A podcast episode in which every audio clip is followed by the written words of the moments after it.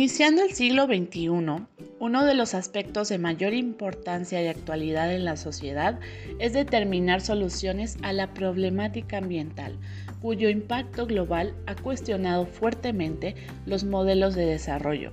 Los países desarrollados y también los que están en vías del desarrollo comparten un objetivo en común, que es promover la búsqueda de mecanismos y políticas que orienten las economías de modo que posibiliten el desarrollo sustentable, es decir, una alternativa que logre compatibilizar y armonizar la relación del hombre y la familia con la naturaleza.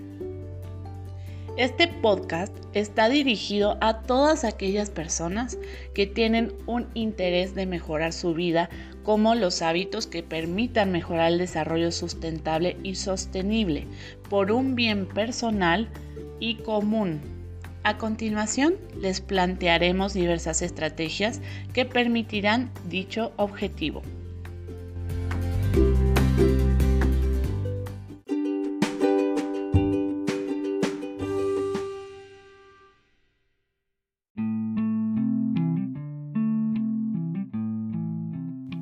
Una de las primeras estrategias a aplicar debe de estar basada en el conocimiento y la contextualización del concepto desarrollo sostenible.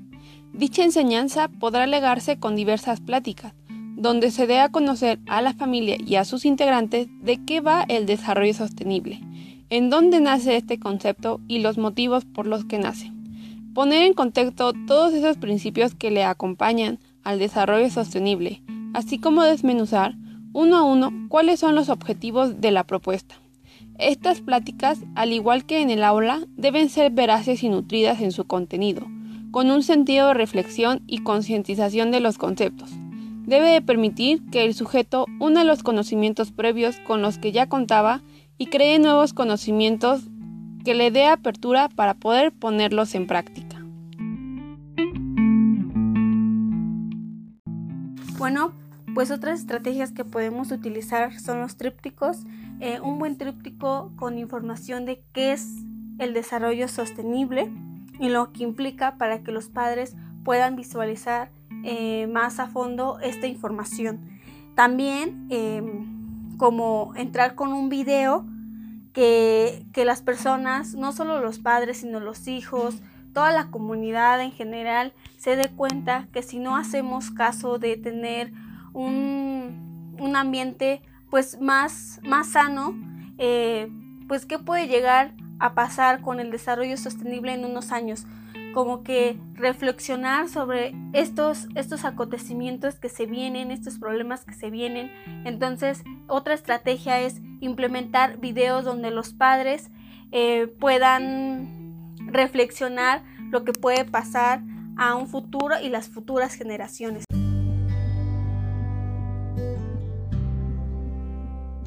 Ok, ahora vamos a hablar un poquito sobre la escuela para padres y madres de familia. Esta es una estrategia de formación que se aplica desde el campo de eh, la educación para personas adultas y que está ubicada en el área de la educación no formal. Se trata de un proceso donde colectivamente se da información y actividades referentes procurando distribuir conocimientos afines a los valores, las creencias, actitudes, habilidades, conductas grupales, entre otros. Las acciones de prioridad en una escuela de padres y madres es el de brindar un espacio de debate, favorecer el diálogo en la unidad familiar, recibir y analizar información de interés o actualidad, reflexionar sobre conductas y ensayar reacciones frente a los problemas y conflictos, como también analizar los valores y pautas de comportamiento en las relaciones y protección familiar y establecer de forma participativa estrategias de prevención y de protección, potenciando y promocionando la infancia. Una escuela para padres en las mismas instituciones puede fomentar el crecimiento personal de cada integrante de la familia.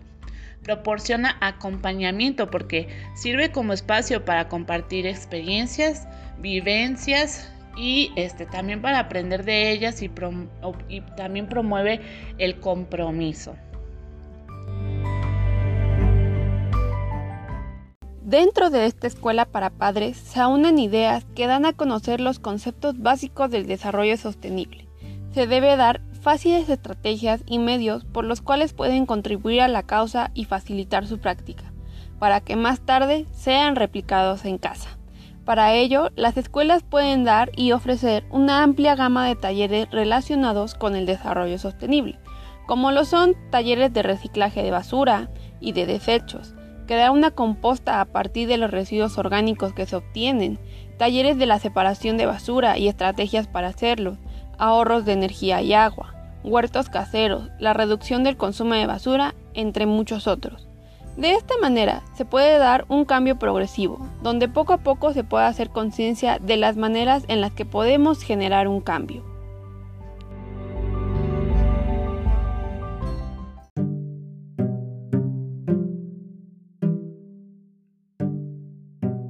Bien, hablaremos sobre la planificación de calendarios. Esta estrategia es buenísima. Es uno de los problemas más habituales que ocasionan que no se puedan aplicar los hábitos para el desarrollo sustentable o cualquier tipo de hábito es que hay falta de tiempo, pero también falta de organización. Por eso, una estrategia súper importante y efectiva es generar un calendario de actividades en conjunto con la familia para realizar acciones ecológicas dentro de la casa según las necesidades horarias de cada miembro y que funcione como un habilitador de hábitos personales y significativos que perduren en el tiempo. Bien, otra de las estrategias a desarrollar para manejar el desarrollo sostenible en el sistema familiar es la concientización hacia los padres, pues deben de tener el conocimiento de lo que se refiere a la sostenibilidad y la importancia para nuestra sociedad, asimismo como la función de las diferentes estrategias a desarrollar por parte de un docente. De esta manera, los padres estarán al tanto de los objetivos con los que se desarrollará cada una. Por otro lado, tenemos la estrategia del buzón. Esta estrategia consiste en permitir y mantener una comunicación con las familias. Por este medio es intercambiar información que tanto las familias como los educadores o educadoras consideren importante para la atención de los niños. Así también una de las estrategias que no debemos de dejar fuera de lugar son los encuentros espontáneos. Este tiene un objetivo de establecer y mantener cierto tipo de relaciones positivas con las familias a través de estos encuentros que pueden llamarse informales. Una de las características de estos encuentros es que se establece un contacto directo con las familias en momentos en los que nos encontramos con ellas ya sea para hacerles sentir que son bienvenidas, que son importantes para nosotros o que nos da gusto verles. También eh, son encuentros breves, pero hacen sentir importante a la familia.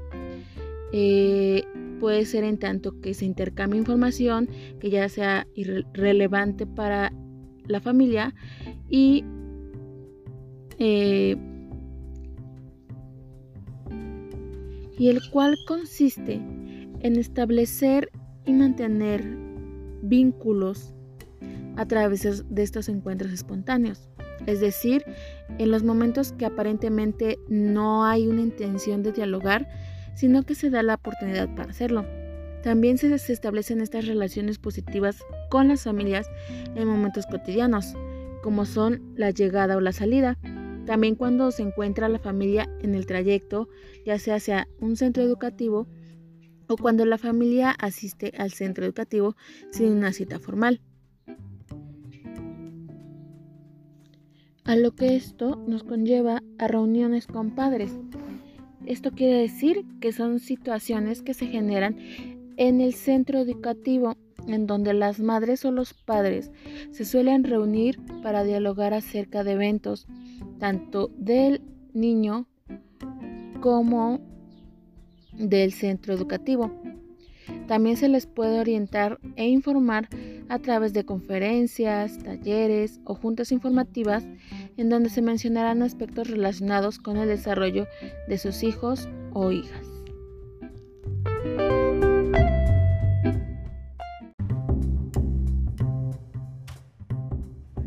Continuando con lo antes dicho, por otro lado, una de las propuestas que se presenta a continuación son las visitas domiciliarias. Esta propuesta pretende mejorar la comprensión de programas de visita a los domicilios. Este tiene como objetivo la prevención, orientación, guía, apoyo y educación para padres y niños pequeños. Este se diseña y ejecuta en función de las familias y de que puedan brindar a sus integrantes un ambiente que fomente el crecimiento saludable y el desarrollo de sus niños. La OMS afirma que las visitas domiciliarias facilitan los cambios dentro del sistema familiar para revertir situaciones de salud y de desarrollo en las niñas, niños y en la familia que, se, que además va a repercutir en el desarrollo comunal. Otra de las estrategias es la visita al salón de clases. Este es un trabajo metodológico que se realiza a diversos niveles educativos. Esta nos permite conocer al docente, caracterizarlo en un momento dado en su sistema de trabajo. Para que la visita sea efectiva, el visitante tiene que hacer una adecuada autopreparación de clase. Así como también esto va a permitir que garantice, em, previo a la realización de la clase, la planificación y la organización de los elementos principales que aseguran su desarrollo eficiente y la elaboración de la guía de observación. Además de esto, se puede desarrollar proyectos que permitan la participación de las familias en las actividades del aula.